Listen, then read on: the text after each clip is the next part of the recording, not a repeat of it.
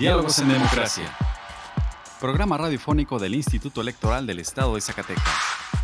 Juntos, conozcamos más acerca de la cultura democrática en nuestro estado. Escúchanos todos los miércoles a partir de las 4.30 de la tarde por la frecuencia del 97.9 de FM del Sistema Zacatecano de Radio y Televisión. Diálogos en Democracia. Esto es Diálogos en Democracia. La pluralidad como lenguaje único donde todas las voces sean escuchadas. Diálogos en Democracia. Programa radiofónico del Instituto Electoral del Estado de Zacatecas. Un acercamiento a la diversidad de ideas y pensamientos. Comenzamos. Diálogos en Democracia. Muy buenas tardes. Les saluda Rocío de Lira, dándoles la bienvenida a Diálogos en Democracia, programa radiofónico del Instituto Electoral del Estado de Zacatecas. Agradecemos su compañía a una emisión más, hoy miércoles 31 de mayo. En el programa de hoy, en nuestra sección de entrevista, hablaremos con el consejero electoral Arturo Sosa Carlos, quien nos hablará sobre el registro de dos nuevos partidos políticos locales. En nuestra sección de Cultura Cívica, escucharemos una cápsula sobre el Día Internacional de Acción por la Salud de las Mujeres, además de las últimas noticias en materia electoral. Vamos ahora a nuestra primera sección de efemérides.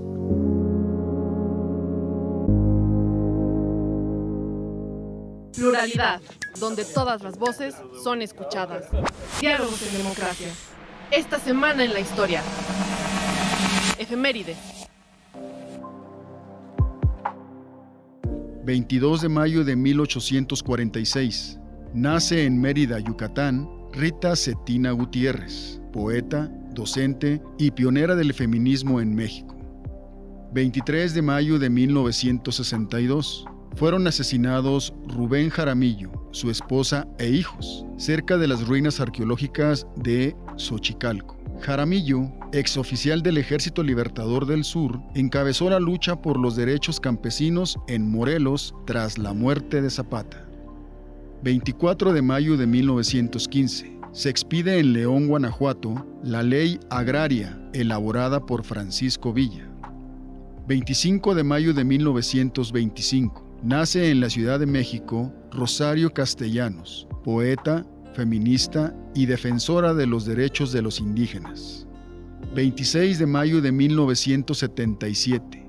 El Palacio de Lecumberri es designado sede del Archivo General de la Nación, la prisión creada durante el porfiriato y que albergó durante muchos años a los presos políticos del régimen, ahora resguarda la memoria documental de México.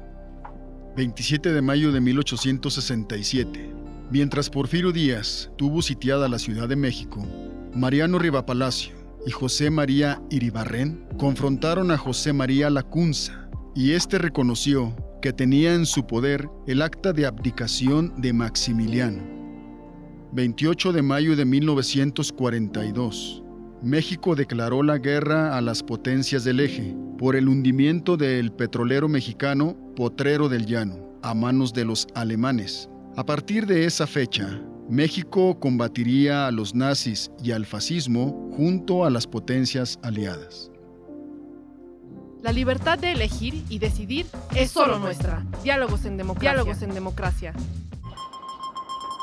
Conversando con personalidades del ámbito político electoral. Entrevista.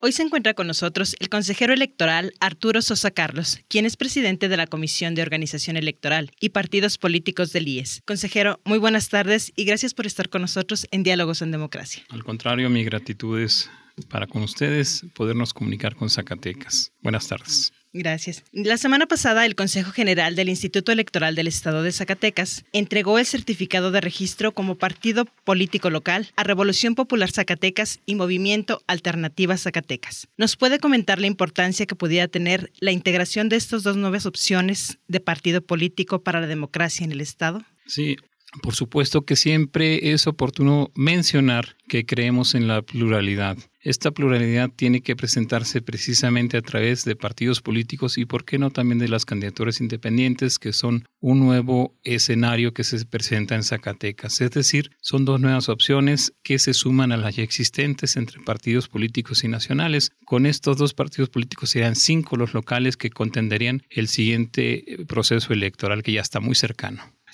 Una de las dudas que hay respecto a estos nuevos partidos es el financiamiento público. ¿Nos podría explicar las prerrogativas a las que tendrán acceso, a partir de cuándo y a cuánto accede el monto a financiar? Fíjese que qué tema tan interesante. Casi siempre la ciudadanía supone que la creación de nuevos partidos políticos es un gasto mayor. No, no es así. Es una bolsa común que se determina desde el principio del año, es decir, desde el año anterior inclusive, en el presupuesto de egresos del Estado de Zacatecas, que destina una cantidad a esta actividad ordinaria y específica de los partidos políticos y que el Consejo General del Instituto desde el mes de enero determina cuánto le tocará a cada partido político. Hemos mencionado que hay siete partidos políticos nacionales y ya cinco estatales. Tres de ellos, en concreto Fuerza por México, así como Revolución Popular Zacatecas y Movimiento Alternativa Zacatecas, que son los dos nuevos que se suman a Fuerza por México, tendrán un presupuesto, es decir, un financiamiento muy corto ¿eh? desde mi punto de vista. Sin embargo, este está determinado por la ley. Fíjese bien, a cada partido político apenas se le entregarán mensualmente 131.283 pesos. Es decir, una cantidad pues eh, francamente corta, pero que ya está determinada previamente. Igualmente, esto sería para sus actividades permanentes, es decir, la promoción de su plataforma política, todo ese tipo de situaciones, la, la formación de cuadros y para eh, actividades específicas, una cantidad todavía más pequeña de apenas 6.564 pesos, es decir, no llegan a 140 mil pesos mensuales los que se entregarán del primero de julio hay que puntualizarlo, en adelante, del 1 de julio del 2023 hasta el último de diciembre. Es decir, si hacemos cuentas, eh, serán aproximadamente seis meses de financiamiento público en que no rebasará los 840 mil pesos en total. Así es de que no, no hay por qué tener mucha preocupación en ese sentido. Son dineros básicos que requieren los partidos para su existencia y los partidos en México y en Zacatecas, por supuesto, son de orden público, es decir, son los entes que posibilitan que los ciudadanos y las ciudadanas accedan al poder mediante el voto popular. ¿Se podría decir que el instituto tiene como un fondo por si acaso está la creación de nuevos partidos o no se mm, manejaría de esa manera? No, no, lo que ocurre es que ese fondo es un fondo común. Es decir, puede variar la cantidad de partidos entre los que se deberá repartir ese financiamiento. Pero por poner un ejemplo, son 100 pesos al principio del año. Y si hay 100 partidos, les toca de a pesos. Si hay 10 partidos les toca de 10 pesos, en fin, todo esto tiene que ver también con la fuerza electoral. En el caso de los partidos políticos no tienen esta fuerza electoral por nuevos, perdón, no tienen esta fuerza porque no han participado en ningún proceso previo. Es decir, cuando se otorga un poco más de financiamiento, pero de esa bolsa, lo repito, de 100 pesos en este caso y para ser más concretos, hay una bolsa de un poco más de 78 millones 769 mil 843 pesos, pero para todos los partidos. Y la mayor cantidad se la lleva a quien tiene mayor fuerza política que la demostró en el pasado proceso electoral que fue de gubernatura, de ayuntamientos y de Congreso del Estado. Bien. Estos partidos tienen la posibilidad de presentar candidaturas en el proceso electoral 2023-2024. ¿Qué porcentaje de votación deben obtener para conservar su registro? Mire, las candidaturas posibles para este proceso electoral que sigue y que lo repito ya está muy cercano serán únicamente para diputados locales y para integrantes de los ayuntamientos del estado de Zacatecas. Es decir, eh, tendrán la posibilidad de postular por sí mismos y sin que exista coaliciones ni candidaturas en común, candidatos para que puedan acceder al poder político en los ayuntamientos o en el Congreso del Estado, únicamente para estas dos instancias, porque la de gubernatura, y si es que conservan el registro, tendrá que ser hasta 2027. El porcentaje mínimo para que hay que decirlo así, sobrevivan y en su caso les tocan, les toquen eh, regidores o diputaciones de representación proporcional sería de 3% de la votación. Esto es muy variable, ¿eh? puede haber una alta concurrencia el día de la elección y hablar de 650 mil votantes, el 3% serían un poco más de 10 mil votantes, lo que requieren como mínimo cada partido político para sobrevivir estos locales e inclusive los nacionales. Los nacionales tienen la ventaja de que tienen un registro, como su nombre lo indica, de partido político nacional y no perderían necesariamente ese registro a menos que también en la contienda electoral nacional les fuera muy mal y no obtuvieran al menos 3%. Ese es el umbral que la ley marca para que uno, sobrevivan, dos, accedan a la representación proporcional en su caso de diputados o de regidores en los ayuntamientos. Bien, ¿y estos nuevos uh, partidos tienen la opción de ir en alianza con alguna institución política? No, en virtud de que su primera participación tendrán que, coloquialmente, como dicen aquí entre nosotros rifársela solos, ¿eh? no pueden hacer alianzas porque la ley no lo permite. Esto indica que tendrán que ir necesariamente con sus propios candidatos y candidatas y desde luego buscar el apoyo popular. Es muy importante que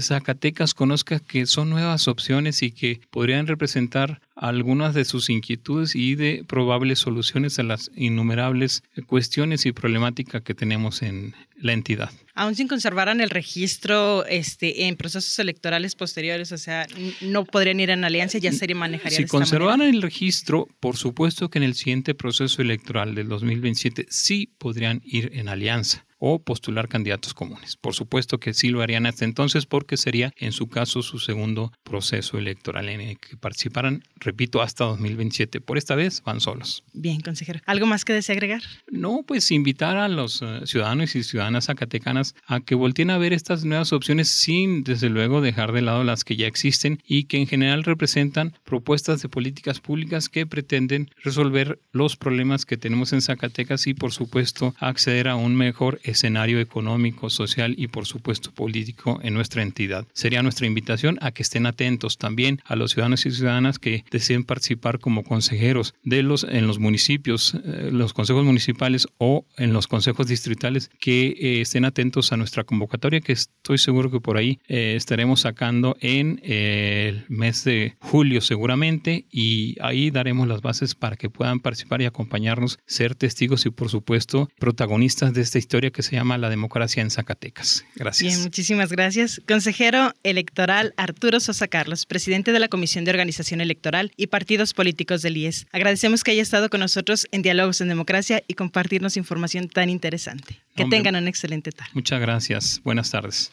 Representando el libre derecho a la elección. Diálogos en Democracia. ¿Te interesa conocer más sobre las elecciones?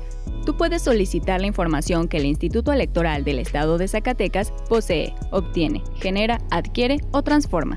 Consúltala en la página del IES. Puedes solicitarla también en el correo transparencia.ies.org.mx o a través de la Plataforma Nacional de Transparencia. Si tienes alguna duda, comunícate al teléfono 492-92-20606, extensión 650. El acceso a la información pública es gratuito y es tu derecho. Ejércelo. Nuestra elección en la diversidad de, en la diversidad de pensamiento. Diálogos, en, democracia. Escuchamos ahora una cápsula sobre el Día Internacional de Acción por la Salud de las Mujeres en voz de nuestra compañera Virginia Perusquía. Educación en democracia. Cultura cívica. Cultura cívica.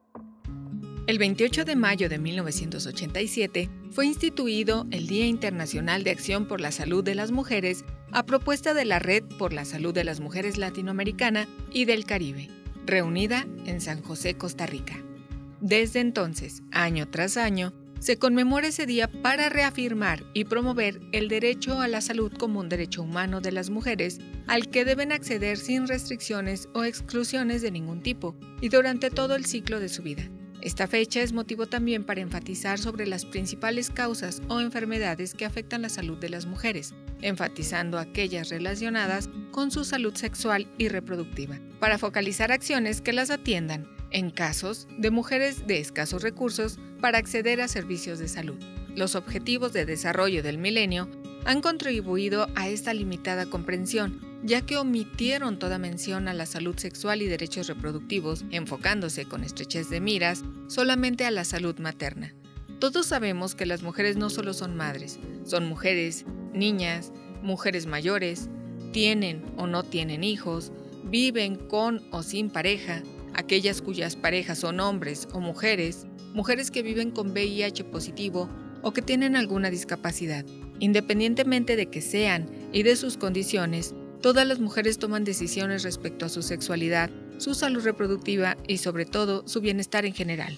Sin embargo, muchas mujeres no tienen acceso a los servicios que les permitan llevar a cabo sus decisiones y en otros casos se toman esas decisiones por ellas. Imagínate que eres una mujer joven con capacidades diferentes que se acerca a preguntar sobre métodos para practicar sexo seguro y que eres rechazada y que al final te dice que una persona con tu condición no debería ser activa sexualmente o que estás embarazada y tu doctor planifica el parto de acuerdo a su agenda y te convence para hacerte una cesárea en lugar de esperar a que tengas un parto natural como hubiera sido tu deseo, o que eres VIH positivo y te esterilizan contra tu voluntad.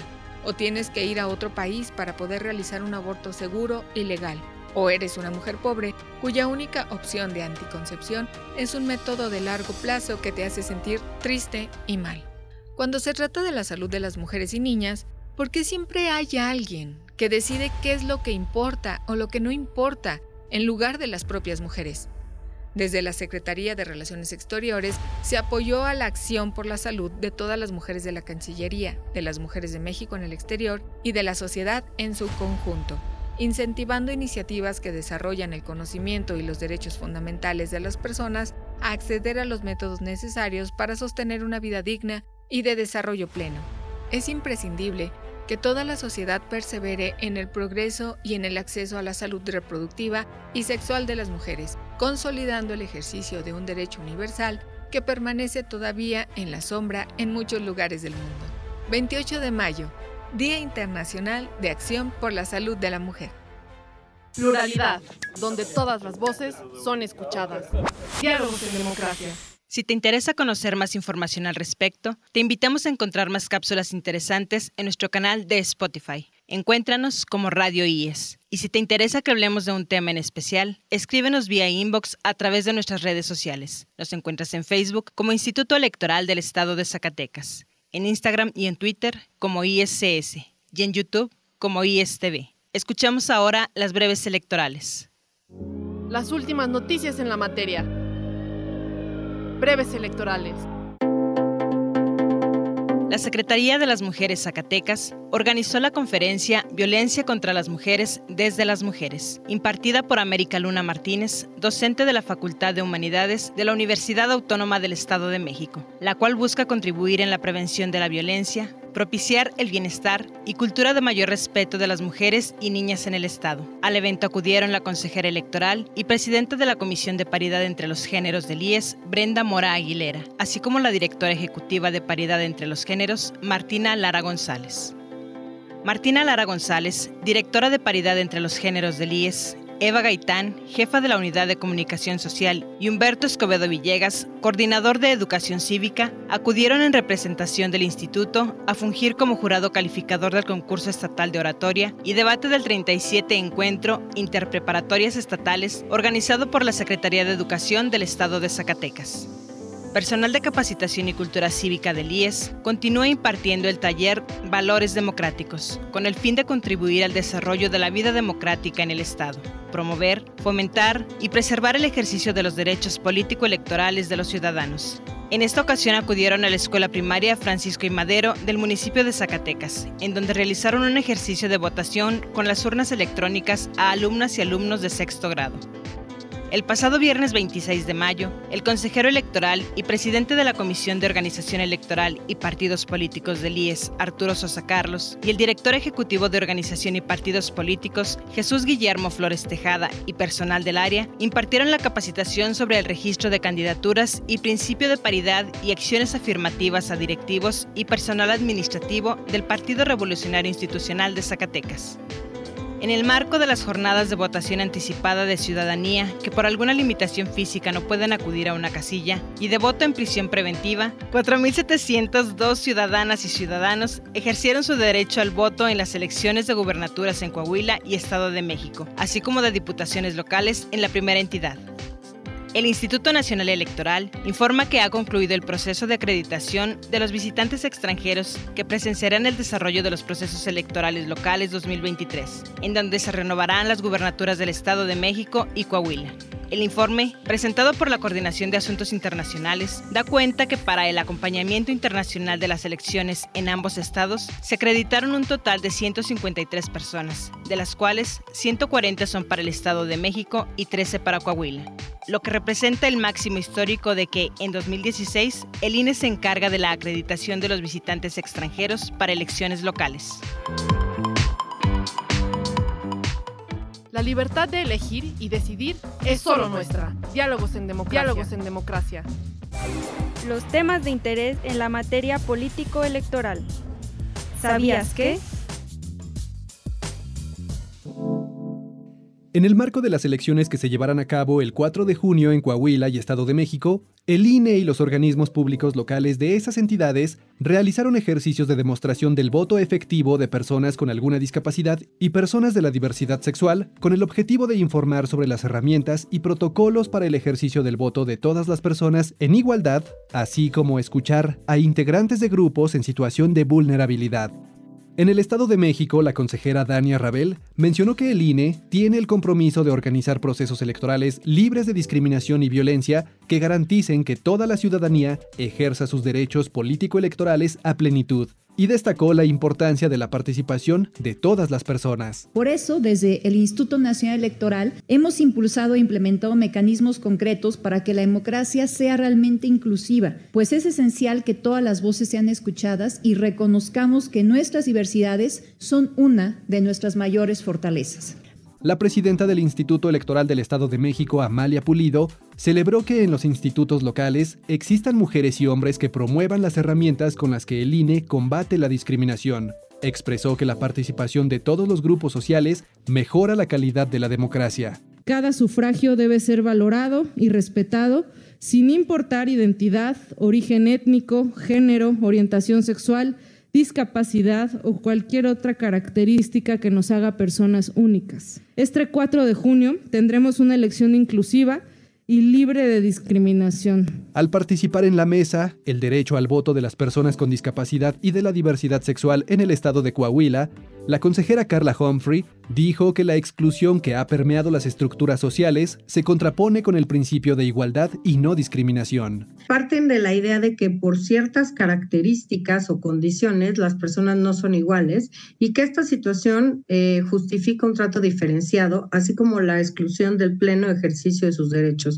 lo cual evidentemente se contrapone con el derecho humano reconocido constitucional y convencionalmente a la no discriminación. Por su parte, el presidente del Instituto Electoral de Coahuila, Rodrigo Paredes, señaló que para llevar a cabo una jornada electoral equitativa, se deben considerar las necesidades de cada una de las diferentes identidades. Por ello, a lo largo del desarrollo de este proceso electoral, así como en cada uno de los que anteceden, se ha estado trabajando desde este instituto para generar acciones permanentes para la inclusión y para evitar vulnerar los derechos político-electorales de las personas con discapacidad y de la diversidad sexual. Conoce más información en centralelectoral.ine.mx. Representando el libre derecho a la elección. Diálogos en democracia luego de que la mayoría de los congresos locales del país aprobaron la ley 3 de 3 contra la violencia en sus entidades y que la Comisión Permanente del Congreso de la Unión declaró la constitucionalidad de esta reforma, muy pronto será publicada en el Diario Oficial de la Federación, con lo que esta ley será aplicable a nivel federal.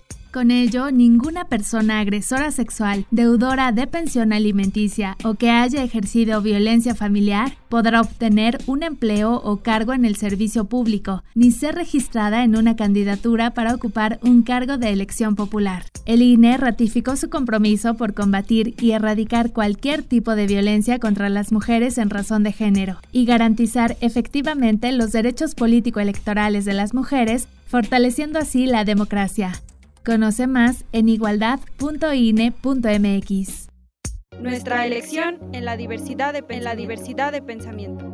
Diálogos en democracia. El IES protege los datos personales que recibe en el ejercicio de sus atribuciones.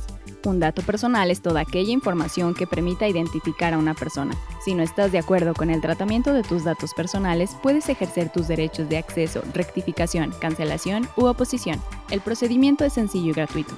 Comunícate al 492-92-20606 extensión 650 o en transparencia.ies.org.mx. Instituto Electoral del Estado de Zacatecas.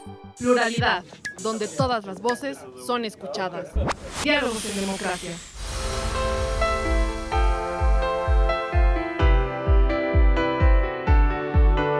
Estimados radioescuchas, hemos llegado al final de esta emisión. Agradecemos su compañía en esta tarde y esperamos nos vuelvan a escuchar el próximo miércoles en punto de las 4.30 de la tarde. Agradecemos a Radio Zacatecas el apoyo para la difusión de este programa. También agradecemos el apoyo y acompañamiento de Antonio Castro, Horacio Rodríguez y Virginia Perusquía. Se despide de ustedes Rocío de Lira, deseándoles que tengan una excelente tarde.